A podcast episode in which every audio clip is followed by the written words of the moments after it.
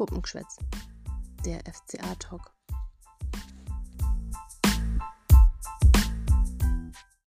Servus, liebe FCA-Fans, liebe Hörerinnen und Hörer. Wir melden uns mit super guter Laune nach diesem krassen, furiosen und glücklichen Spiel gegen Schalke 04. Ja, jetzt ist es noch keine 24 Stunden her, dass das Spiel rum ist und wir, ich glaube, unsere gute Laune, die hält nach wie vor an. Und ähm, ja, wir wollen und haben uns heute vorgenommen, in unserer 51. Folge über diesen guten Mentalitätsgewinn zu sprechen. Ich begrüße mal wieder die äh, Birgit, die, glaube ich, genauso fertig ist wie ich nach dem gestrigen Abend, oder? Servus erstmal auch von mir natürlich an dieser Stelle. Ja, äh, fertig hat es, glaube ich, nach dem Spiel, nach Abpfiff echt gut. Ähm, und da trifft es ganz gut, weil, wie gesagt, meine Nerven, die waren dann wirklich runter, die, die letzten Minuten. Es war dann einfach viel zu spannend schon wieder für meinen Geschmack. Irgendwie machen, machen das die Jungs aber in den letzten Spielen echt schon fast mit Absicht, um uns zu ärgern. Nee, Quatsch. Es macht ja Spaß, ähm, wenn man dann so mitfiebern kann. Heute bin ich dann schon wieder ganz gechillt, aber ich renne immer noch mit einem Grinsen durch die Gegend. Also so ein Sieg gegen Schalke, der dritte Sieg in Folge auch, der schmeckt schon ganz besonders gut.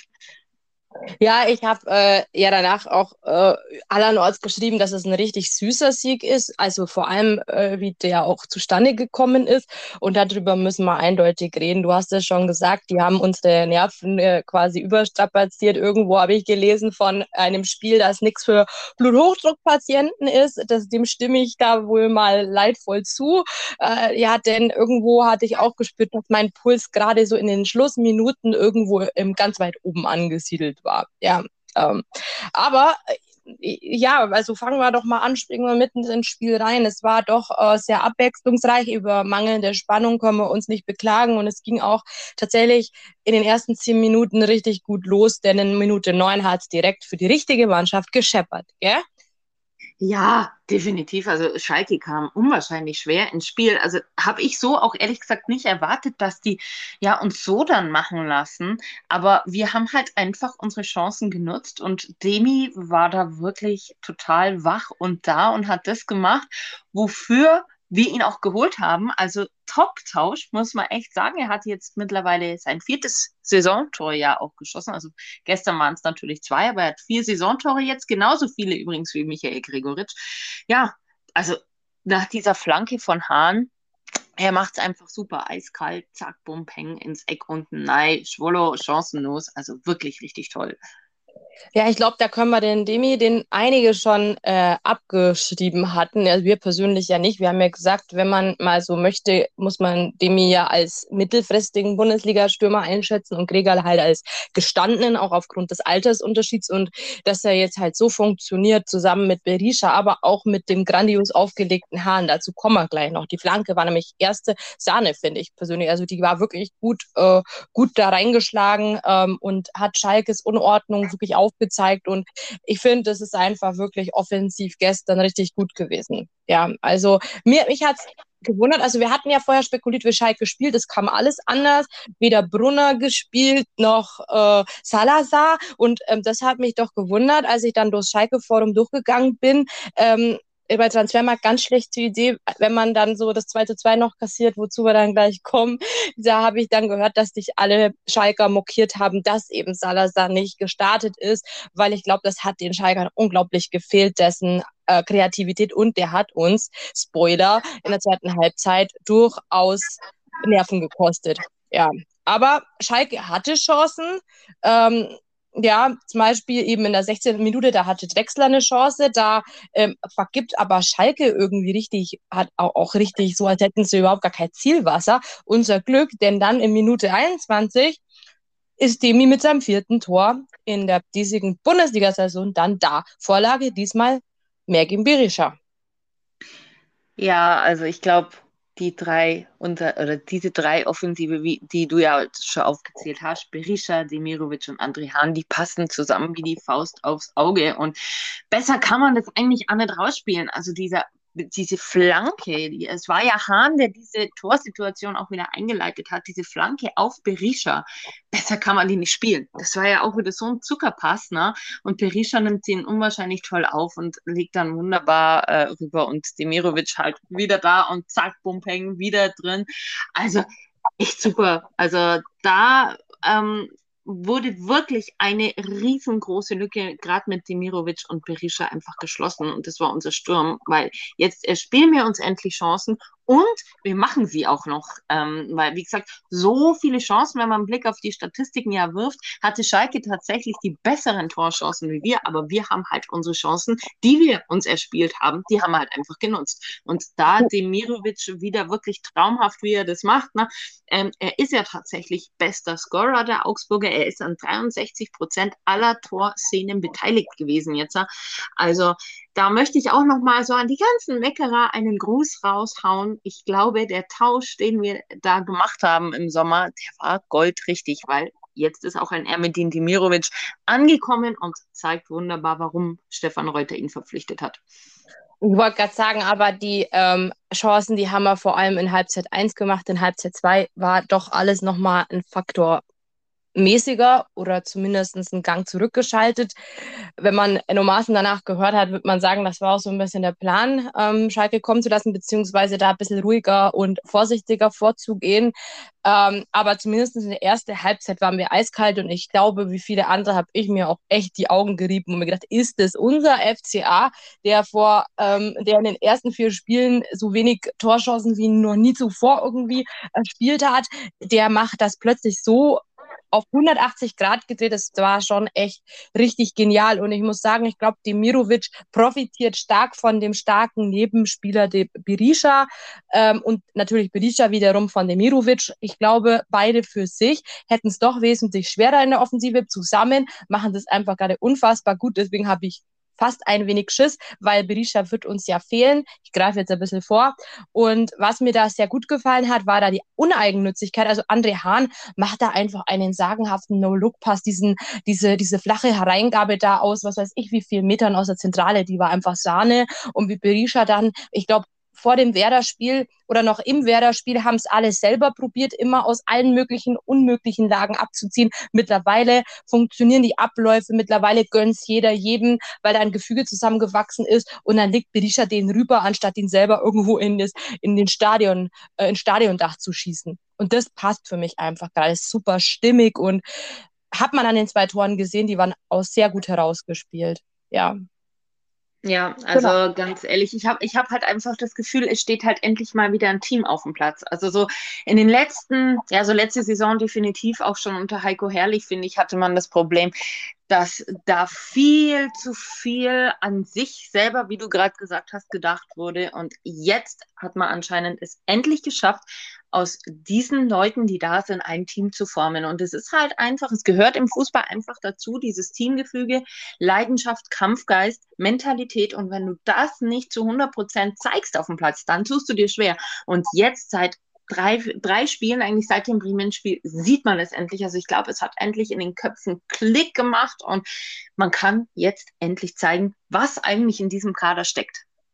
Ja, ich glaube, das ist auch so ein bisschen das Puzzlestück, was gefehlt hat. Es ist jeder ein guter Einzelkicker, aber keiner konnte in dem Gefüge komplett sein können, irgendwie zeigen oder hatte das Gefühl, da irgendwie gehemmt zu sein. Und ich glaube irgendwo, dass da vielleicht ähm, der ein oder andere jetzt befreiter aufspielt, weil es menschlich vielleicht ein wenig besser klappt in Augsburg. Also ich habe auch die Bilder jetzt immer wieder das Gefühl, nach den Bildern zu urteilen in Social Media ähm, nach dem Spiel, dass das einfach alles happy und sehr, sehr geil ausschaut in dieser, in dieser Gruppe. Ja, und einer, der da für mich einen ganz großen Anteil hat, ist Maxi Bauer. Der hat leider in der 30. Minute seine vierte gelbe Karte gesehen. Jetzt stehen unsere beiden Innenverteidiger, Jeffrey Hauveler und Maxi Bauer, beide bei vier gelben Karten vorm Wolfsburg-Spiel. Ähm, ja, der ist eigentlich unglaublich wichtig. Tut mir echt weh, dass der sich jetzt auch die vierte abgeholt hat. Wäre natürlich jetzt ein ziemlich krasses Szenario, wenn beide sich gegen Wolfsburg eine weitere Karte abholen. Ja, dann wird es ein bisschen eng. Ja, dann wird es sehr eng. Also das sollten sie tunlichst irgendwie vermeiden, weil in der Innenverteidigung haben wir ja tatsächlich immer noch das personelle Problem. Wir haben ja eigentlich nur ähm, Freddy Winter noch, der Innenverteidigung spielen kann, dadurch, dass Felix Udukai und Reese Oxford ja noch verletzt sind. Also beide sollten nicht unbedingt Gelb kriegen. Ich weiß nicht, vielleicht sagt Enno Maaßen ja auch, okay, ähm, er lässt Maxi Bauer mal draußen, lässt Freddy Winter irgendwie dran, damit der sich ja keine Gelbe abholt. Ne? Aber das wird man sehen. Maxi Bauer übrigens gestern auch der beste Zweikämpfer der Augsburger tatsächlich, ähm, mit 17 gewonnenen Zweikämpfen. Jeffrey Hoyler dagegen ähm, nur zwölf, zwölf, ja. Also, wie gesagt, ähm, äh, nee, acht waren sogar nur. Acht hat, hat äh, Jeff an zwei Kämpfen gewonnen. 17 Maxi Bauer. Also, das ist schon was, wo ich sage, okay, es sind fast, es sind doppelt so viele. Äh, er läuft da gerade unserem Kapitän schon so ein bisschen den Rang ab. Ist so ja, und diese, diese, Stats zeigen sich übrigens schon die ganze Saison. Also ich habe jetzt zwei Nachberichte auch schon auf, der, auf, auf unserem Blog der Rosenau-Gazette geschrieben und beide Male war Maxi Bauer der deutlich bessere Zweikämpfer bei den Nachberichten. Ich glaube, das war nach dem Hertha-Spiel ähm, und nach dem, war es nach dem Werder-Spiel auch noch. Auf jeden Fall ähm, war bei beiden Spielen auch Maxi Bauer der deutlich bessere Zweikämpfer. Also unglaublich geil, was der junge Mann hier abfackelt und wie ähm, der zu einer Konstanten wird und wie wir in der im Vorbericht auch schon ähm, ähm, ja, gesagt haben, wir sind der Meinung, ähm, wenn alle wieder da sind, um Gottes Willen, dann müssen wir mit Fünferkette nur aus Innenverteidigern spielen, weil wir so viel, ähm, so viel gute und hochwertige Kicker haben. Und wenn man dann einen raustun muss, dann ist das was für mich derzeit Jeffrey Howlow. Ähm, an, weil er halt einfach stagniert, finde ich, wenn nicht sogar abbaut. Aber nach so einem genialen Spiel so an sich wollen wir jetzt mal nicht so viel meckern. Wir springen mal gedanklich in die 33. Minute. Es war so ein kleiner Nackenschlag für den FCA. Und zwar, da ist es mir extrem sauer aufgestoßen, dass Demirovic da an der Seitenlinie, ähm, Höhe Mittellinie umge, äh, ähm, umgeflext wird von Matriciani, dem Schalker und da irgendwo ein Vorteil angeblich gelaufen wird, ähm, gepfiffen wird, ich weiß es nicht. Ähm, und dass das kein Foul ist, es war ein gelbwürdiges Foul. Hm, wo der Gegenspieler vom Demi überhaupt gar keine Chance auf den Ball hat und im Gegenzug 30 Sekunden später, ich glaube sechs Ballstationen waren es, klingelt es für die Königsblauen. Haben sie es sehr, sehr gut gemacht, haben wir gepennt, aber für mich ein unglaubliches Pech in dem Fall und auch Unvermögen vom Schiedsrichter. Eigentlich darf das Tor so gar nicht fallen. Meines Erachtens. Nee, darf nicht so fallen. Die Situation, die hätte ganz klar abgepfiffen werden müssen. Also für mich auch ein glasklares Foul. Ähm, das war der erste grobe Schnitzer, würde ich sagen, äh, vom Schiedsrichter gespannt. Ich glaube, das könnte auch der Grund gewesen sein, warum äh, Stefan Reuter in der Halbzeit Zeit ähm, auch zu Daniel Schlager hingegangen ist und mit ihm gesprochen hat. Ich weiß es nicht.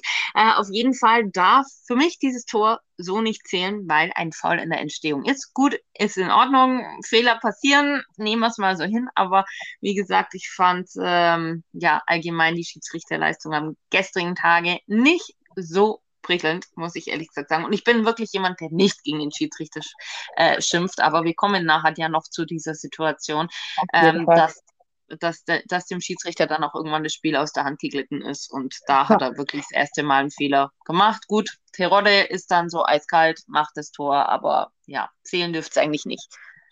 Ja, also Terodde ist ja auch äh, durchaus noch eine diskutable Part in diesem Spiel und unangenehmer Part. Was mir aber aufgefallen ist, das war schon da zu dem Zeitpunkt die zweite härtere ähm, Zweikampfsituation mit Marciani. Ähm, da haben wir ja nur diskutiert, ob der nicht vielleicht oder der Brunner der abgeklärtere spielt. Ähm, bei Schalke gegen den FCA. Und der, meine ich, war es auch, der da mit dem Kopf so überhart in irgendeiner Mittelfeldsituation Anfang des Spiels auch ähm, eingestiegen ist, wo er keine Chance auf den Ball hat, wo er dann angerauscht kommt und dann mit, ich weiß gar nicht, wer es von uns war, hast du die Szene noch vor Augen, ähm, zusammenrauscht? Nein. Ja, kann, das kann nicht sein. Aber das war dann auch schon die zweite harte Situation. Und da hat man schon gemerkt, ähm, dass Schlager, der Hauptschiedsrichter auf dem Feld, ähm, eine extrem großzügige Linie gewählt hat. Aber irgendwann hat er gemerkt, das ist, das driftet hier zu langsam ab. Und ehrlich gesagt, ähm, ich habe noch am, ähm, bei meinem Publikum, mit dem ich es vor dem Fernseher dann geschaut habe, weil ich ein bisschen erkältet bin, ähm, habe ich dann noch gesagt, ähm, ich finde es eigentlich ganz gut, wenn im Abstiegskampf nicht jeder Scheiß, ähm, jeder, sorry, und nicht jeder Zweikampf so kleinlich gepfiffen wird. Aber irgendwo war wir dann vor diesem aufgeheizten Publikum die Linie schon in der Halbzeit eins zu großzügig. Ja, und das war für mich, also Marciani war für mich seit dieser Situation mehr als angezählt. Also komischerweise haben die gelben Karten andere bekommen, wie in der 34. Minute unser Merkin Berisha. Das war die gelbe Karte Nummer eins. Ja, ähm, genau. Und ähm, ja, und der Fahrer hat natürlich auch ähm, nicht eingegriffen, Begründung. Es gab weitere Szenen ähm, auf dem Spielfeld, viele Ballstationen, okay, es waren fünf oder sechs ähm, ungefähr, bis das Tor gefallen ist und der Wahr greift nicht an. Ja, kann man sich jetzt drüber streiten, wann es absurd ist, nochmal einzugreifen und ob die Kausalkette dann nicht irgendwie doch noch greifen müsste. Sei es drum. Aber ja, dann gab es halt eine Rudelbildung, weil ähm, da, glaube ich, noch ein Foul an der Mittellinie war. Ähm, Rex Bitschei läuft irgendwie in Terodde und der ringt ihn dann etwas sehr umgestimmt zu Boden. Und dann kassieren Terodde, Bülter und Mergen Berisha ähm, die gelben Karten ein so eine Szene, wo ich mir denke, da hat er dann auch wieder so ein bisschen wahllos Bülter und Berisha, glaube ich, wegen Me Meckern die gelben Karten noch gegeben.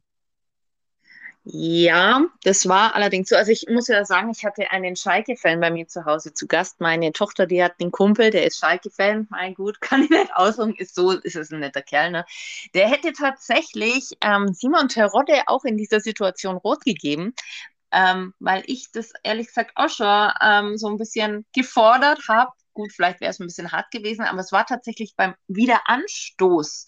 Ja, der FC Augsburg will nach diesem Tor ja wieder anstoßen und da ringt Terodde ähm, Elvis Rexbitcher ja zu Boden. Und daraufhin gab es diese Rudelbildung. Und dann haben, hat natürlich Berisha auch den Mund aufgemacht.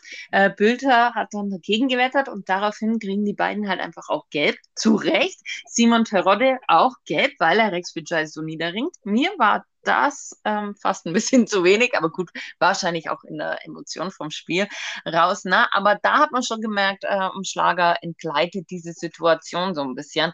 Ähm, oder allgemein ähm, das Spiel. Aber gut, nehmen wir so hin. Wir müssen es ja so hinnehmen. Wir können es ja eh nicht ändern. Ähm, vor dem Halbzeitpfiff ist aber dann so aus meiner Sicht äh, ja gar nicht mehr so viel passiert eigentlich. Ne? Zwei Minuten Nachspielzeit hat es gegeben, weil sich ja Sepp Vandenberg äh, in der ersten Halbzeit ja schwer verletzt hat. Ähm, so wie ich es jetzt gelesen habe, könnte das tatsächlich ein, ein Bruch im Sprunggelenk sein. Ne? Daraufhin gab es zwei Minuten Nachspielzeit, aber ansonsten gefährliche Situationen habe ich so nach dieser Rudelbildung eigentlich nicht mehr so äh, wahrgenommen für mich. Ja, also gute Besserung auf jeden Fall an den Sepp. Ähm, der ist auch ein unglaublich junger Spieler und ähm, das war nicht die einzige Szene, wo ich irgendwie das Gefühl hatte, dass Schalke mit seinem eigenen schlechten Geläuf zu kämpfen hatte, mehr als der FCA gefühlt, ähm, weil das war wirklich zum Teil Acker. Also da waren ja sehr viele Maulwurfshügel und Schlaglöcher und sonst was, also wo ich mir dachte, um Gottes Willen, ähm, es ist ja wirklich prädestiniert für so ähm, mechanische beziehungsweise auch Bänderverletzungen, wo du einfach umknickst, hängen bleibst oder stolperst und genau das ist ja mehrfach passiert, vor allem auf Seiten der Schalker. Ähm, ich hoffe wirklich, dass es nicht allzu hart ist. Das wünscht man keinem, auch keinem Gegner, auch nicht nach so einem Spiel. Also gute Besserung von uns, würde ich jetzt mal sagen. Ja. Ja, dann kam besagter Salazar für den Bülter, weil der war ja schon sanktioniert und immer wieder heiß im Blickfeld mit seinem, ähm, ja, irgendwie Bülter gefühlt eher mit Meckern im, im, im, Blickfeld als mit guten Aktionen. Also den fand ich genauso wie bei uns Florian Niederlehner stark abgetaucht. Ähm, wenn, wenn was gefährlich war bei ähm, Dings, war es wirklich Terodde und Polter. Ja, Salazar sollte dann was beleben. Ja, und belebend war er tatsächlich auch, glaube ich, oder? Also der war direkt richtig nervig unterwegs und hat auch, glaube ich, da auf den Flügeln wirklich Betrieb gemacht. Ja, ja, definitiv. Also, wie gesagt, der hat uns ja schon tatsächlich in diesem Testspiel im Sommer ja schon äh, die Hölle so ein bisschen heiß gemacht. Der, der, das ist so ein Typ Spieler, wo wir uns einfach äh, schwer tun. Der halt da einfach, der kam ja dann überwiegend über die linke Seite auch. Ähm, und er ist schnell, er ist wirbelig. Also wir waren tatsächlich auch mal an ihm dran. Ich glaube, gestern haben er auch gezeigt, warum man ihn gerne im letzten Sommer äh, verpflichtet hätte.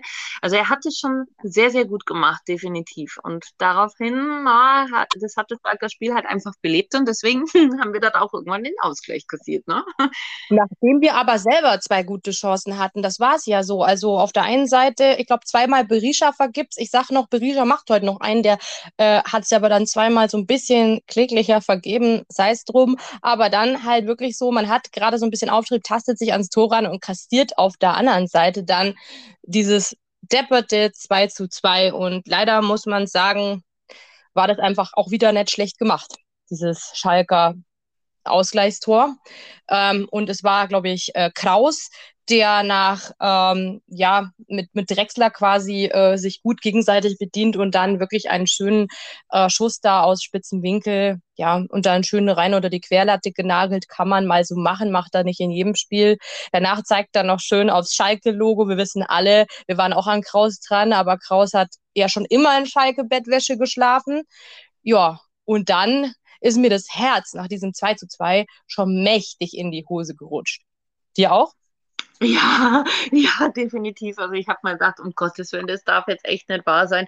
Da liegst du mal 0 zu 2 oder 2 zu 0 vorne und dann gibst du das noch aus der Hand. Und ich habe ich habe ehrlich gesagt in dem Moment gesagt, ich, also da bin ich dann einfach ein Pessimist, gebe ich auch offen und ehrlich zu, oh Gott, jetzt geben wir das Ding aus der Hand, jetzt verlieren wir es, oh Gott, bitte nicht. Ausgerechnet nicht gegen Schalke, bitte nicht. Ja, vor allem ähm, in der 68. Minute ähm, kam ja dann Schalke oh, gleich nochmal äh, richtig gefährlich ähm, vors Tor. Na, da war doch dieser Lupfer von Terodde und ähm, wie gesagt, es äh, war ja so, er haut Raphael Giekewitz tatsächlich dann noch an den Oberschenkel und Raphael Giekewitz hat da jetzt richtige Probleme tatsächlich damit. Er konnte ja auch irgendwann keinen Ball mehr abschlagen und Enno Maaßen hat auch in der Pressekonferenz gesagt, Raphael Giekewitz hat richtig tolle Schmerzen und wir müssen überhaupt hoffen, dass der nächste Woche gegen Wolfsburg überhaupt auflaufen kann. Das ist es ja noch. Also der hat dann wirklich noch äh, über 20 Minuten die Zähne richtig zusammengebissen. Ja, ja, puh, also wir können froh sein, dass das, ähm, das Bauer da aus dem Abseits geht und dass die Abseitsfalle da wirklich gut zuschnappt. Ähm, aber ich muss auch sagen, Terror nach dem, nach der Situation auch geflogen, wie er da noch reingeht in Giki. Also der war ja wirklich auch mehr als angezählt und dass er sich nach der Verletzung von Giki, die er ja herbeigeführt hat, dann noch traut, irgendwie dann hinterher nach dem Spiel, da kommen wir ja gleich noch zu, die Klappe aufzumachen. Da muss man sich echt mal fragen, was für einen Film der gesehen hat. Aber naja, in der 68. hat sich dann ja noch Niederlechner die gelbe Karte sozusagen geholt. Äh, natürlich hat Schalke dann Druck gemacht. Die haben gemerkt, da geht noch was. Wir, also die sind dann in etwas besseres Fahrwasser Wasser gekommen als wir, hatten halt Aufwind, war ja auch ein bisschen eine Comeback-Qualität, wenn du nach 2-0 zurückliegst. Auch die LCA hat das sehr gut gemacht. Und ja, wir haben uns die zwei Tore leider auch und das vermeintliche dritte, was dann abseits war, einfach zu leicht eingefangen. Da hat man sich schon wieder gesagt, verfallen wir da etwas in alte, alte Tugenden und stehen da wirklich verdammt schlecht ja, ich glaube, da müssen wir in den kommenden Spielen einfach nochmal ein bisschen präsenter sein und ein bisschen mehr aufpassen, weil ehrlich gesagt, Schalke ist ja für mich offensiv jetzt nicht das Nonplusultra der Liga. Wenn man da schon so wackelt ähm, in der Rückwärtsbewegung, also da muss man auf jeden Fall nochmal na nachjustieren, wenn man jetzt meckern will. Ähm, ja, dann kam Freddy Jensen für Niederlechner rein. Niederlechner für mich sehr blass. Äh, Demirovic holt sich gelb, auch Gummi. Also da hat man dann gemerkt, 73., 74., jetzt wird Schlager richtig wild, verteilt gelb. Demirovic kriegt für einen Aufreger eine gelbe Karte. Das war für mich etwas wahllos. Dann ähm, Gummi, der hat Salazar dann doch ein bisschen arg gelegt, ist für mich gelb, kann man machen. Allerdings wirkte auch das so ein bisschen wahllos, weil so eine Grätsche, die ist in dem Spiel häufiger vorgekommen und ja, ähm, nicht jeder hat eine gelbe Karte bekommen. Und vor allem, und darüber müssen wir, glaube ich, jetzt reden, in der 71. Minute die gelb-rote Karte von Mergem Berisha, Ellenbogen, ähm, Einsatz gegen Yoshida im Luftduell, ja, kriegt gelb, weil er schon gelb hatte, ist es gelb-rot. Und ich muss einfach sagen, das fand ich dann nur noch lächerlich, vor allem weil zwei Minuten später ähm, kriegt ein Augsburger von einem äh, Schalker auch äh, eine, eine, eine, einen Ellbogen ins Gesicht und da gibt's nicht mal gelb und er lässt es weiterlaufen. Und es war auch irgendwo an der Außenlinie. Also da hat mir auch wieder die Linie gefehlt und ich fand es einfach nur noch willkürlich. Und ich hatte dann wirklich das Gefühl, dass der Schiedsrichter gerade den Schalkern zum Sieg verhelfen, verhelfen will. Sorry für die äh, Gehässigkeit an der Stelle, aber es hat sich wirklich als Augsburgerin für mich so angefühlt. Ja, für mich in, in der Emotion natürlich genauso. Also ich habe da auch richtig doll geschimpft, ne? weil in der ersten Halbzeit hat Schlager ja dann doch relativ viel laufen lassen und in der zweiten so die Zügel dann anzuziehen, aber nur wieder für eine Mannschaft anzuziehen, das fand ich dann auch sehr, sehr schwach. Also wenn, dann muss er es auf beiden Seiten machen. Ne? Also diese gelbe Karte für Mergin Berisha, das, äh, also für mich ist es ja ein, ein ganz normales Kopfballduell, da fährt man auch mal den Ellenbogen aus. Aber gut, in dem Moment, er trifft ihn, kann man sagen, okay, es ist definitiv, man kann die gelbe Karte geben, prinzipiell keine Fehlentscheidung. Aber wenn ich auf der einen Seite, wie du ja sagst, eine gelbe Karte zücke, dann muss ich es auf der anderen auch tun. Und das hat Daniel Schlager einfach verpasst. Er hat dann gefühlt nur noch willkürlich mit gelben Karten für Augsburgern um sich geworfen. Ne? Demirovic, gut, okay, wir wissen nicht, was er gesagt hat. Äh, Lippen lesen kann ich leider noch nicht. Vielleicht war es eine gelbe Karte, die für Gummi geht auch in Ordnung. Aber er hat die Schalker, die, die haben ja in der ersten Halbzeit sind die auch so draufgegangen. Ich erinnere mich an eine Nachricht von dir, dass du geschrieben hast, oh, da bricht sich heute noch jemand einen Haxen. Ähm, kurz darauf wurde tatsächlich Vandenberg ja dann ähm, gefault ne, und hat sich dann leider ja den Fuß gebrochen. Und ich habe drauf geschrieben, ja, nee, äh, Schalke hat sich selber einen Fuß gebrochen. Lange Rede, kurzer Sinn. Wenn, dann will ich eine einheitliche und klare Linie von einem Schiedsrichter haben. Und das hat mir gestern einfach gefehlt. Ne? Also er hat dann nur noch die Augsburger Sachen abgepfiffen und die von den Schalkern nicht. Also ich weiß auch nicht, was da dann los war, warum er auf einmal zum Heimschiedsrichter montiert ist. Ja, also das ist vor allem halt für mich, äh, und das meine ich, habe ich auch irgendwo bei äh, wahrer Tabelle, ähm, da bin ich ja auch häufiger unterwegs, weil ich dann auch schaue, was schreiben halt so andere mhm. Fans anderer Clubs, die vielleicht eine etwas neutralere Brille haben, auch wenn das immer nur Wunschdenken ist, dass die alle ne neutraler sind. Deshalb irgendwie hat doch jeder so seine Vereine, die er mag und die er nicht mag. Ähm, ja, und da habe ich dann halt auch geschrieben, dass es für mich ärgerlich war, dass ähm, sich Schlager, obwohl er so jung ist, der ist erst 32, ähm, sich einfach da nicht anstecken lassen darf in so einem Abstiegskampfduell von einer Heimstimmung, von einer hitzigen Arena wie Schalke, ist das doch zu erwarten, dass die, dass es dann zum Hexenkessel in den letzten Minuten bei dem Spielverlauf äh, mutiert und dass er dann, ja, also ich habe das auch wirklich so geschrieben, dass er dann ein Heimschiri quasi fast war, das ist für mich auch unfassbar und das ist für, passiert für mich zu oft mittlerweile in der Bundesliga-Saison schon. Und ähm, da muss man echt drüber nachdenken, wie man das vermeiden kann. Ähm, es tut mir echt leid für die Schiris, man will auch gar nicht so viel drüber meckern und die haben auch einen unglaublich schweren Job, aber ähm, ich weiß nicht, also so zwei unterschiedliche Halbzeiten zu pfeifen und äh, ähm, ja, dann irgendwie seine Linie nachholen zu wollen, das klappt halt nicht, das geht nie gut aus. Und das war mir halt schon auch ein Dorn im Auge, weil im Abstiegskampf ist es zu erwarten, dass die Mannschaften etwas körperlicher sind, als wenn es da das feine Ballett ähm, gibt bei den Meisterschaftsanwärtern. Das muss man einfach sagen. Wobei Union Berlin ja auch eigentlich als noch Tabellenführer als einer der härtesten Truppen der Liga gilt, komischerweise. Ne? Also ja, ähm, also er kam mit dieser körperlichen Präsenz beider Teams nicht klar und in Zeit, Halbzeit zwei hat er irgendwie sich vom Publikum anstecken lassen und am Ende war es gut, dass in der 77. Minute unser ha Superhano, unser Bombenhano in seinem 250. Bundesligaspiel. Herzlichen Glückwunsch, so ein geiles Tor macht. Und zwar ähm, ja, gewinnt Bauer, Maxi Bauer im Mittelfeld dieses du wichtige Duell. Gummi flankt rein, schöne Flanke, voll aus dem Lauf und direkt auf Hanus Kopf. Der schmeißt sich da rein und unhaltbar für Schwullo. Und ich fand es einfach nur geil und ich habe geplärt, ich sag's dir das war einfach so, so süß, dieser Moment. Es ist alles gegen dich. Es spielt alles gegen dich. Der Schiedsrichter, diese Situation und du machst dieses geile Tor. Ich glaube, da gab es kein Halten mehr. Also du warst nicht die Einzige, die geschrien hat. Meine Tochter und ich, wir haben es auch gemacht. Also es war richtig, richtig laut. Ich, ich bin zwar, also wenn ich ähm, mit einem Fan von einem anderen Verein Fußball schaue, dann versuche ich schon immer so ein bisschen mich zurückzuhalten, ja, weil ich sage halt einfach, okay, da versuche ich fair zu sein. Ja, aber in dem Moment konnte ich mich ehrlich gesagt nicht zurückhalten. Ich habe dann auch wirklich laut geschrien, André Hahn, Fußballgott, weil es einfach mega war, vor allem ohne Rücksicht auf Verluste. Ne? Also wie knapp der Fuß vom Gegenspieler an seinem Kopf eigentlich war. Ich habe es heute nochmal gesehen in der Zeitlupe. Also da, diese Situation, die kann auch bitterböse ausgehen, äh, wenn es blöd läuft. Ne? Aber wie er den Kopfball da wirklich reinchippt, also wirklich super, wirklich top. Und ja, was will man mehr sagen? André Hahn ist und bleibt ein Mentalitätsmonster äh, vor dem Herrn und kommt da richtig gut mittlerweile auch mit dem System klar, mit Dimirovic und Berisha klar. Also einfach mega. Also, oh, da ist die Rate so in Schwärmen. Ich, könnt, ich könnte jetzt noch stundenlang weiterreden.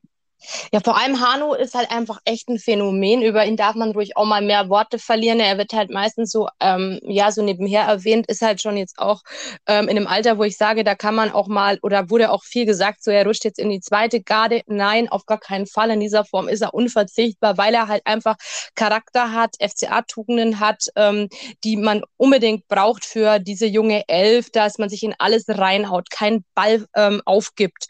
Ähm, der, er macht es, er rennt da um sein Leben, er flext auch mal einen weg, wenn es nötig ist. Das ist auch mal so ein bisschen so eine Ekligkeit und Galligkeit, die fordert man halt vom FCA immer und er lebt es halt vor, ohne ein unfairer Sportsmann zu sein, versteht mir nicht falsch, aber er ist halt einfach da mit dem Kopf her und für mich eigentlich der wahre Leader ähm, in der Truppe, ja, in Abwesenheit natürlich auch von Niklas Dorsch, aber halt auch ein erfahrener Leader, ähm, mehr für mich, als es ein Kapitän Jeffrey Haubelow ist. Und er zeigt immer wieder, wie man sich auf ihn verlassen kann. In entscheidenden Situationen ist er da, er macht seine Tore oder er legt sie vor. Er war ja auch der Assistgeber von dem ersten Tor von Demirovic. Also unglaublich klasse und großes Lob, Sonderlob für André Hahn, der sich da wirklich wieder mausert, irgendwie von Saison zu Saison abgeschrieben und immer wieder am Abliefern. Ganz großes Kino für mich, ganz wichtiger Spieler. Ja, bei jedem Trainer noch gesetzt gewesen, eigentlich irgendwo in Augsburg. Ja. Ähm, ja. ja, und dann kam Schalke, oder? Dann kam Schalke. Bei all den Lobeshymnen auf Hahn, Schalke kam. Und zwar wie und wie. Die haben schon noch alles reingeworfen. Oh ja, also irgendwie gefühlt alle 30 Sekunden irgendwie ist eine Chance und die sind bei uns ähm, vorm, vorm Kasten ständig gewesen und immer wieder aufgetaucht. Ne? Gott sei Dank, also man hat dann ja noch ähm, na, Mats Petersen eingewechselt für Ermedin Demirovic. Das war auch, glaube ich, ganz gut, dass man dann hinten einfach noch ab absichert, weil es war, glaube ich, jedem klar, dass Schalke jetzt versucht, uns zu überrollen, weil sie waren ja in der Überzahl, darf man nicht vergessen, sie waren ja einmal mehr und dann wirklich 85., 86., 87., also wirklich eine Chance an der nächsten, dann immer wieder ein Eckball am anderen und oh, als FCA-Fan hat man dann wirklich überhaupt nicht mehr durchatmen können. Und dann wurde auch noch diese Nachspielzeit angezeigt von sieben Minuten.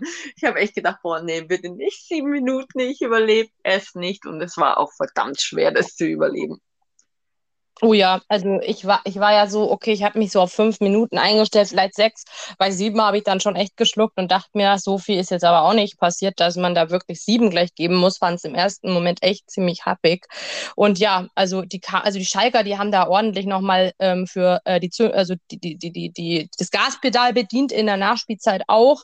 Gefühlt, ja, wie du sagst, auch wenn Schlager und Gespann nicht jede Ecke zweifelsfrei zuordnen konnten. Also ich kann mich an zwei Ecken erinnern, die werden eigentlich äh, keine gewesen, beziehungsweise eigentlich für den FCA welche gewesen, äh, haben wir nicht bekommen. Genauso mit Einwürfen, da hat er auch ganz komische Entscheidungen gehabt. Das hat für mich oder halt auch vielleicht das Gespann um ihn herum, will ich gar nicht mal ihm jetzt direkt ankreiden. Ähm, aber auch da pfeift er einmal ein Spieler von uns natürlich zurück. Ich glaube, Iago war es erst irgendwie ähm, zu weit nach vorne, dann pfeift er ihn zurück, dann war es ein falscher Einwurf. Also echt voll viel Schikane auch dabei gefühlt, weil ganz ehrlich, wie oft passiert das im Spiel? Also dann muss man es ja konsequent pfeifen und dann pfeift es es 20 Mal, weil da kriegt jeder Kreisliga-Fußballer bessere Einwürfe hin, weil da wird es wirklich konsequent gepfiffen. Ähm, naja, und dann ähm, ja, merkt man einfach in den, bei den Eckballsituationen, dass wir einer weniger sind. Und dann waren wir noch gleich zwei weniger, weil Spurlo, Schalke-Keeper, ist die mehrfach schon nach vier, fünf Minuten der Nachspielzeit mehrfach nach vorne gerannt, oder? Ja, ja, also ganz ehrlich, ich habe mir dann einmal kurz überlegt, was ist jetzt besser? Versucht man selber noch dann äh, einen langen Ball auf das gegnerische Tor zu schießen, aber ich war dann immer froh, wenn man die Situation einigermaßen klären konnte. Aber ganz ehrlich, äh, Schwolo war schon einmal relativ gefährlich am Ball. Also wenn er den Ball gescheit erwischt, dann geht der aufs Tor. Also und wir haben es ja selber schon erlebt, dass ein Marvin Hitz auch mal ein Tor machen kann oder ein, ein, ein Keeper mal ein, ein Tor machen kann. Ja, letzte Woche, die äh, letzten Spieltag, es war ja vor zwei Wochen, äh, die Situation mit Manuel Neuer, der ja auch diesen Kopfball so gefährlich aufs Tor gebracht hat. Also oh, mir geht da dann schon immer die Düse und ganz ehrlich, ich war so froh wie nie, als dieses Spiel abgepfiffen worden ist. Also ja, wobei es war ja auch nach Abpfiff dann auch noch heiß. Ne? Also es war ja dann doch noch nicht so ganz vorbei.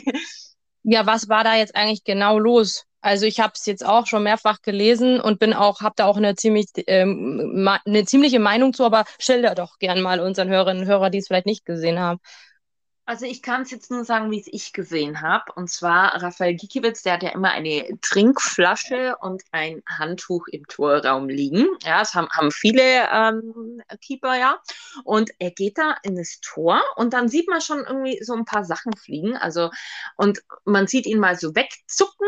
Ja, und er geht dann in seinen Torraum, hebt die Hand, weil wieder was angeflogen kommt und möchte seine Sachen vom Boden aufheben. Auf einmal kommt Kapitän Simon Terodde von hinten angerannt und zieht ihn irgendwie so weg. Und natürlich, Raphael Gikiewicz, äh, ich kann das voll und ganz verstehen, dass er sagt, ey, warum fasst du mich an? Ja, lass mich los. Der ist dann natürlich auch aufgebraust und dann sind die beiden so richtig äh, aneinander geraten. Ich persönlich muss aber sagen, ich, ich frage mich da, was Simon Terotte da jetzt für ein Problem hatte, dass Raphael Gikiewicz seine Sachen holen möchte. Wollte er jetzt äh, nur sagen, boah, hey, komm, halt dich von der Kurve fern, äh, weil die Sachen nach dir werfen? Oder ähm, hat er das Gefühl gehabt, dass Raphael Gikiewicz äh, die Kurve provoziert. Also ich weiß es nicht, ich habe da überhaupt nichts Provozierendes gesehen von Raphael Gikiewicz. Ich habe nur gesehen, dass er die Hand halt eben hebt, um sich einmal kurz zu schützen, damit er dann seine Sachen aufheben kann. Also ich frage mich wirklich, was da ein Simon Terodde für ein Problem gehabt hat. Vor allem dann auch hinterher, hinterher am, am, beim Interview zu sagen, ja, ich habe ähm, vielleicht da etwas übertrieben, aber soll Raphael Gikiewicz doch einfach seine Punkte mit nach Augsburg zum FC Augsburg nehmen? Das war für mich auch schon wieder so ein Sticheln. Ja, also anscheinend kann man auf Schalke nicht verlieren. Ja, also ich habe es auch so gesehen, ähm, hatte ja danach mir das Interview auch noch angesehen und hatte erst gedacht, okay, Chapeau, lieber Simon Terodde, du sagst, ähm, dass ähm, du überreagiert hast.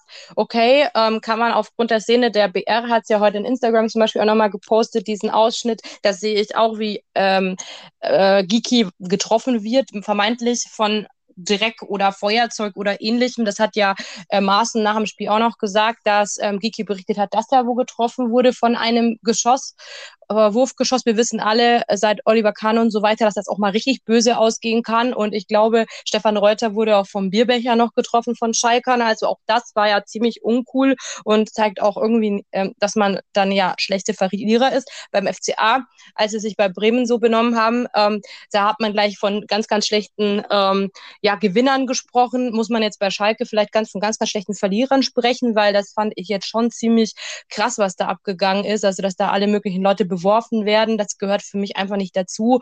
Äh, ist die Menschheit eigentlich jetzt schon so wieder da angekommen, dass man sich mit Dingen beschmeißt? Ich weiß es ja nicht. Also gehört für mich nicht in den Fußball und auch sonst nirgendwo hin.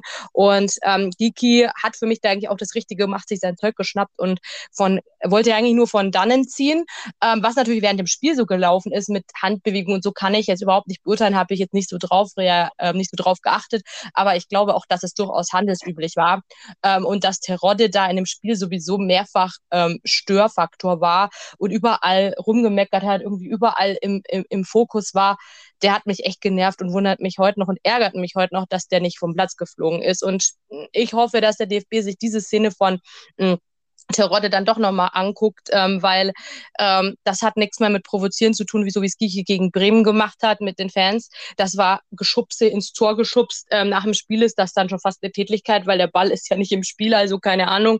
Äh, kann man auch mal drüber nachdenken, ob man da vielleicht nicht eine Sperre oder so nach sich zieht. Also müsste man auch mal so ein Exempel statuieren, sonst gibt es vielleicht auch mal irgendwie Haue nach dem Spiel, wenn die Spieler weiter so machen. Ähm, Emotionen hin oder her. Ähm, ja, müssen wir unseren Giki mal aufgrund der aktuellen Faktenlage ein bisschen in Schutz nehmen. Ja, und das ähm, für mich, das habe ich auch noch in einem zweiten Satz gehört von Simon Terodde, dass er dann sagt, das hat er ganz komisch gesagt, das war richtig cringe. Und zwar hat er gesagt, also da dachte ich, der hat schon was getrunken.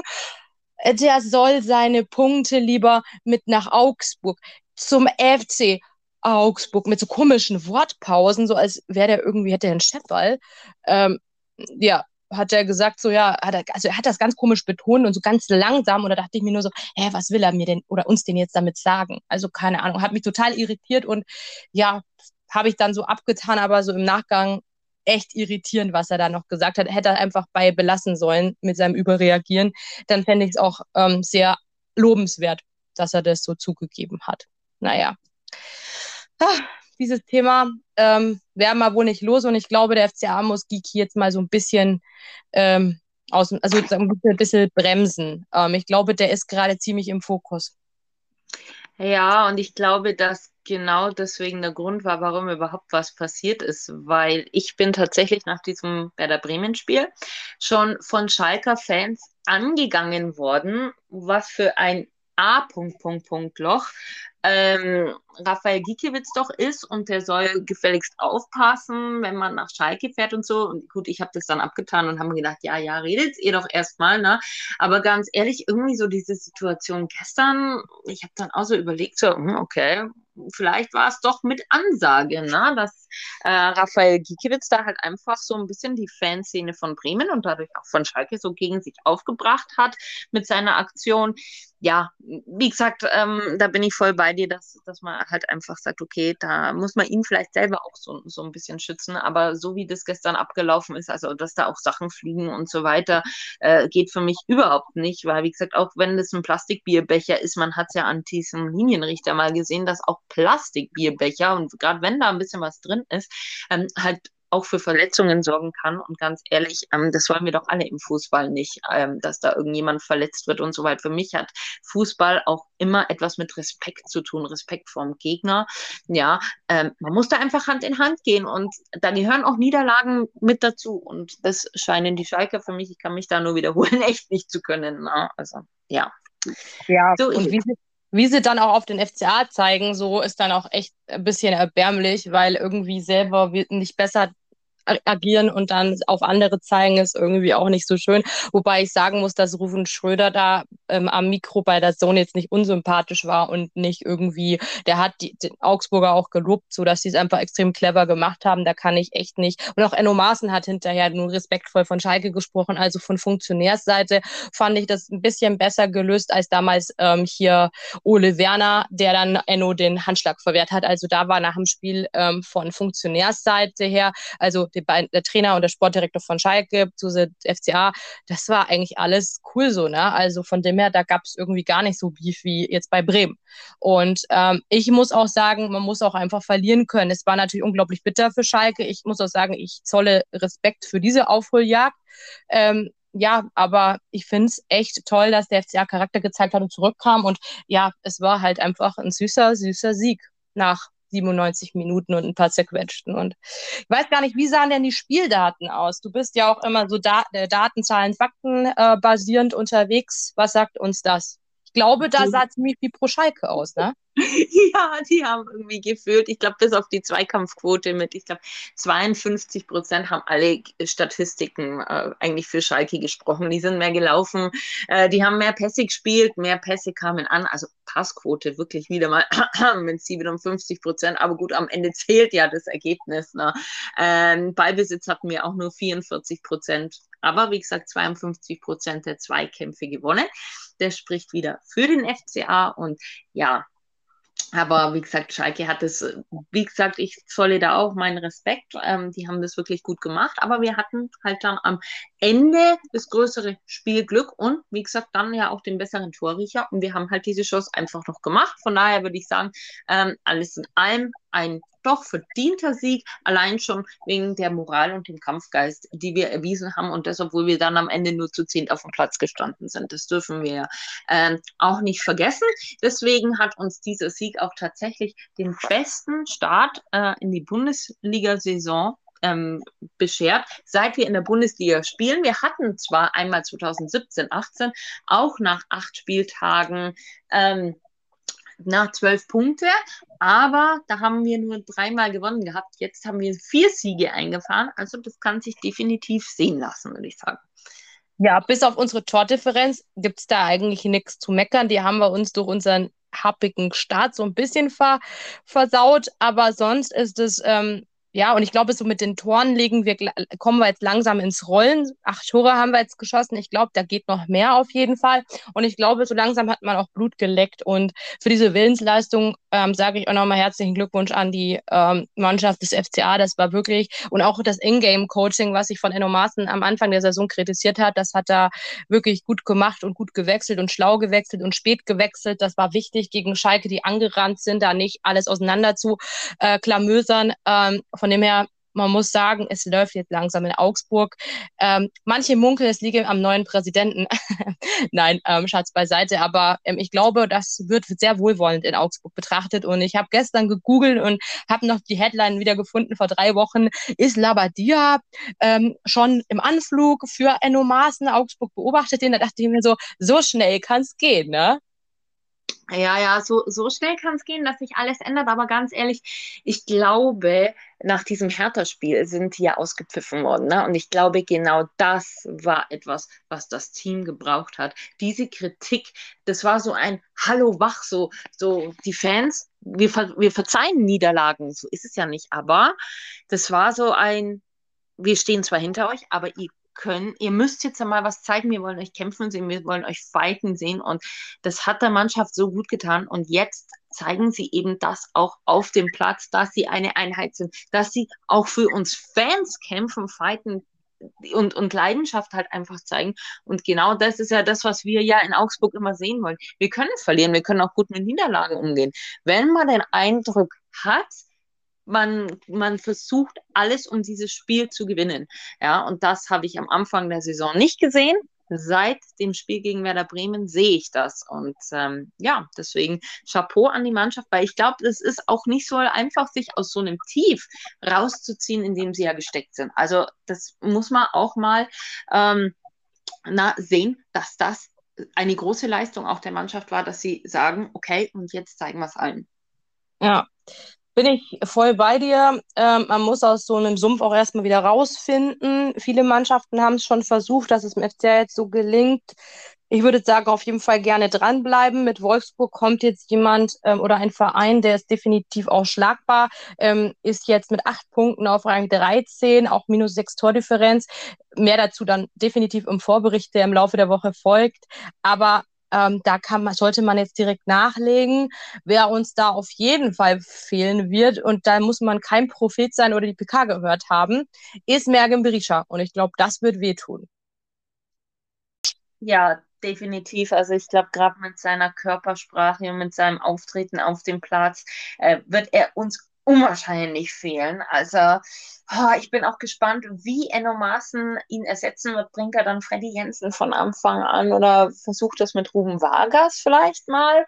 Ähm, der könnte da auf der linken Seite auch ähm, ganz schön umeinander wirbeln. Also es dürfte spannend werden, wer ihn ersetzt, aber ich glaube, es, er wird doch ein bisschen fehlen und das macht für mich das Spiel auch wieder spannend, weil ich überhaupt nicht voraussagen kann, wie man dann eigentlich aufläuft. Ja, ja, ich glaube auch, also ich würde es ja sehr begrüßen, wenn zum Beispiel Ruben Vargas ähm, und Freddy Jensen mal in die Elf äh, drängen würden. Mich hat Flo jetzt nicht so ganz äh, überzeugt in diesem Spiel. Also er ist nicht negativ aufgefallen, nicht im Abseits gestanden oder so. Das hat mich jetzt stark verwundert. Und, aber er ist auch nicht positiv so richtig dolle aufgefallen. Ähm, und äh, ja, und für, äh, für Mehrgeben könnte man jetzt auch Freddy Jensen zum Beispiel aufstellen, ähm, der mit seiner Körperlichkeit dem vielleicht am nächsten kommt. Ähm, ja, also unglaublich spannend, wer das dann, wer ihn dann ersetzt. Und ich glaube, der hat sich jetzt in wenigen Spielen schon zum absoluten Leistungsträger äh, ja, kristallisiert. Das ist schon krass. In so kurzer Zeit. Ja, definitiv. Also ähm, es ist ja wirklich so, was wurde da schon wieder geschimpft von manch einem Augsburger Fan, ähm, als die Verpflichtung von Mertin Berisha bekannt gegeben worden ist. Ich persönlich, ich habe mich ja gefreut wie ein Schnitzel, weil ich hätte ihn letztes Jahr schon gerne in Augsburg gesehen. Aber in Augsburg wurde da viel geredet, so, oh, und er war nur Backup bei Fenerbahce und oh, er hatte kaum mal Leistung gezeigt und so weiter. Und ich habe gesagt, Leute, ich, ich kenne ihn von Salzburger Zeit näher, da habe ich ihn ab und zu spielen sehen. Ich habe ihn bei bei der U21 EM spielen sehen. Lasst ihn doch erstmal ankommen und lasst ihn mal zeigen, was er kann. Und ganz ehrlich, er hat in seinem ersten Spiel hat er mich schon voll überzeugt und er wird mit jedem Spiel, finde ich, immer, immer besser. Und vor allem auch das Zusammenspiel mit Demirovic und Hahn ist für mich überragend. Ja. Ja, also schade, aber ich glaube, gegen Wolfsburg könnte man dann seine Optionen testen. Es gäbe Spieler, die haben es verdient, zum Beispiel eben Vargas durch seine Länderspieleinsätze oder halt ein Freddy Jensen, der, wenn er fit ist, einfach auch schon gezeigt hat, was er kann. Und ich glaube, ähm, dass das vielleicht auch mal ähm, dann aus der zweiten Reihe Spielern eine Chance gibt. Apropos zweite Spielern, zweiten Spielern aus der zweiten Reihe eine Chance geben. Raphael Framberger und Freddy Winter waren heute ähm, am Montag in der Regionalliga Bayern am 15. Spieltag beim Spiel des FCA in Nürnberg gegen Nürnberg 2 im Einsatz, standen direkt in der Startelf neben Benny Lehneis, Aaron Zehnter und Lukas Petkov, die auch Profis sind, ähm, neben ihrer U23-Tätigkeit. Ähm, ja, und die konnten ähm, unter anderem nach 20-minütiger Unterbrechung, weil der Schiedsrichter sich äh, verletzt hat, offensichtlich, ähm, noch in letzter Sekunde durch Dorian Cevis 2 zu 1 gewinnen auswärts. Ziemlich geil. Gegen den Tabellenvierten. Ähm, somit rutschen die Augsburger auf Rang 15 mit nun 16 Punkten. Ziemlich geiles Spiel auch. Ja, fast ein ähnlicher Verlauf, wenn nicht ganz wie bei den Profis, aber auch so ein Last-Minute-Tor. Ja, kann man die zweite nur loben für, würde ich mal sagen. Ja, Gott sei Dank, weil vor allem nach diesem schwierigen Saisonstart, die den ja hatten, arbeiten sie sich gerade äh, wirklich toll nach oben, ähm, nach, oder weiter nach oben in der Tabelle. Also ich glaube, es will ja niemand von uns, dass die zweite absteigt. Das wird es, glaube ich, auch ähm, unserem Nachwuchsleistungszentrum oder halt unserem Nachwuchs allgemein ein bisschen schwerer machen. Vor allem auch, wer der FC Augsburg dann noch irgendwie so beliebt, auch wenn die A-Mannschaft ein, ein Bundesligist ist. Also ich weiß es nicht. Also also ich glaube, das wird es uns sehr, sehr schwer machen, wenn die zweite absteigen würde. Deswegen, Gott sei Dank, scheinen die auch langsam aber sicher ins Rollen zu kommen mit ihrem neuen Trainer ähm, Tobias Strobel und die haben auch zueinander gefunden. Das finde ich, finde ich super und ich finde es auch sehr gut, dass man dann sagt, okay, gerade ein Freddy Winter oder ein Raphael Framberger, die brauchen einfach Praxis. Und bei uns äh, für die Großen reicht es ja nicht. Deswegen finde ich es gut, dass man dann auch mal sagt, okay, dann sollen sie in der zweiten Praxis sammeln. Ja, also schön auch, dass die sich dafür nicht zu schade sind. Ein paar Spieler, auch Freddy Jensen zum Beispiel schon gesehen. In der äh, U23 ist es definitiv auch eine Möglichkeit, nach Verletzung zum Beispiel. Ähm, das könnte ich mir auch bei Noah Serenren Bassé vorstellen oder bei Tobias Strobel, dem Kicker, dem Spieler, nicht dem Trainer. Auch einfach, um zurückzukommen, einfach da ein bisschen Spielpraxis und Wettkampfpraxis zu sammeln, dass sie sich dann auch über die U23 anbieten. Ja. Ähm, und unsere U19 macht sich auch sehr gut. Ähm, habe gerade einen Blick auf die Tabelle geworfen in der U19 Bundesliga Süd-Südwest. Fünfter Spieltag 2 zu 2 gegen den VfB Stuttgart. Mit neun Punkten sind sie auf Platz drei. Auch da spielen ja ähm, Spieler mit Doppelbelastung, Küçük Şahin, äh, Delerba, Kömür, auch die spielen in der U23. Mert Kömür war ja auch schon mehrfach bei den Profis. Ähm, auch Japau übrigens. Und ähm, ich muss sagen, ich finde es extrem krass, was sich da auftut. So viele Optionen und es macht mich unfassbar stolz, dass unsere Jugend einfach so also so viel zeigt und so viel äh, anbietet. Das ist einfach wichtig. Und wie du sagtest, ähm, es ist wichtig, dass die zweite drin bleibt, ähm, weil äh, der Sprung von der Regionalliga in die Bundesliga und zwischen zweite und erste ist jetzt schon ziemlich groß. Dem letzten, dem das so richtig gelungen ist, ist halt ein Marco Richter. Und ähm, in dem letzten, dem das auch so unabhängig vom FCA gelungen ist, ist André Hahn, der da von der Regionalliga zum FCA kam oder, oder Ibrahima Traoré, aber es ist nicht die Regel. Und wenn du dann in eine äh, Bayernliga absteigst, ähm, dann ist das natürlich noch viel, viel schwerer. Und ob dann diese ganzen Leistungsträger wie Henrik Hofgärtner, der Kapitän ist, ohne dass er jemals irgendwo für die erste eine Rolle spielte, äh, noch kommen würden, ich glaube es halt nicht. Und dann bist du auch kein so ein Magnet mehr. Dann gehst du vielleicht lieber in Mannschaften wie den SV Heimstetten, Memmingen, Ildertissen, die dann äh, oder Rhein am Lech, wo du vielleicht eher so ein, äh, in der ersten Mannschaft mal spielen darfst. Ja, also von dem her gebe ich da dir absolut recht. Ja. Ja, ja, also wie gesagt, ich, also das, was ich jetzt so äh, ein bisschen mitbekommen habe für die Jugendmannschaften, lief ziemlich gut am Wochenende. Übrigens auch äh, im Mädelsbereich genauso. Ähm, weil da haben die C-Juniorinnen zum Beispiel, die haben gestern die Tabellenführung übernommen. Die haben nämlich, und das, obwohl sie ein Spiel weniger haben, gestern gegen den Tabellenführer der Bezirksliga München, weil wir spielen ja jetzt im Münchner Bereich, äh, gewonnen mit 1 zu 2. In Dachau haben wir da gespielt auf Kunstrasen. Kunstrasen ist ja immer so doof. Ich habe Kunstrasen immer gehasst tatsächlich. Ähm, die haben die Tabellenführung übernommen. Die D-Juniorinnen, die erste D, die haben ihre Tabellenführung ausgebaut. Die Frauen 1 und Frauen 2, die hatten Spielpause ähm, die zweite D genauso. Die B-Juniorinnen konnten auch ihr erstes Spiel in der Landesliga gewinnen. Gott sei Dank, weil die haben nämlich die ersten zwei Spiele verloren gehabt. Jetzt haben sie das dritte Spiel ähm, gewonnen, erste Saison oder den ersten Saisonsieg eingefahren und ja, sind aber punktgleich mit zum Beispiel dem Drittplatzierten. Also das wird da auch richtig, richtig spannend, weil gerade im Frauenbereich kriegt man ja immer so ganz wenig mit und die B-Juniorinnen, die sind ja letztes Jahr in die Landesliga aufgestiegen. Also da ist nicht mehr weit nach oben. Und das, obwohl da gar nicht so viel gefördert wird momentan noch vom Verein. Ähm, das wurde ja schon bereits von unserem neuen Präsidenten ja angekündigt, dass ähm, man da schon gedenkt, in Zukunft etwas mehr zu tun. Deswegen, ja, würde mich freuen, wenn man da die Damen auch so ein bisschen unterstützt.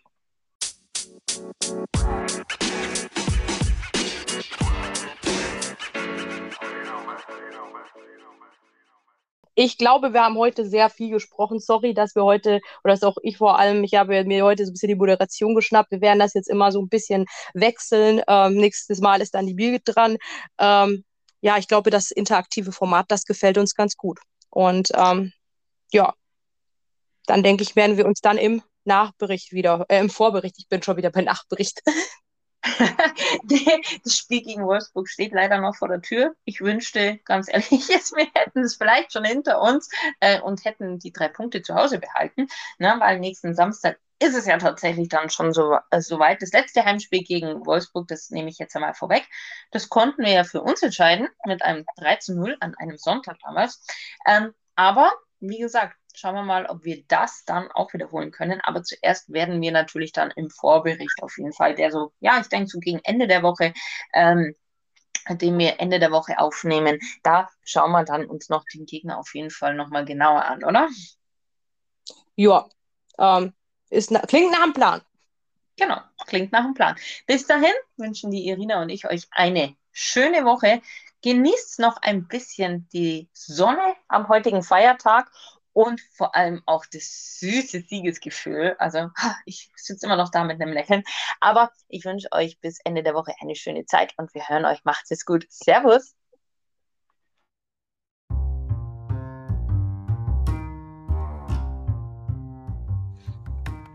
Puppengeschwätz. Der FCA-Talk.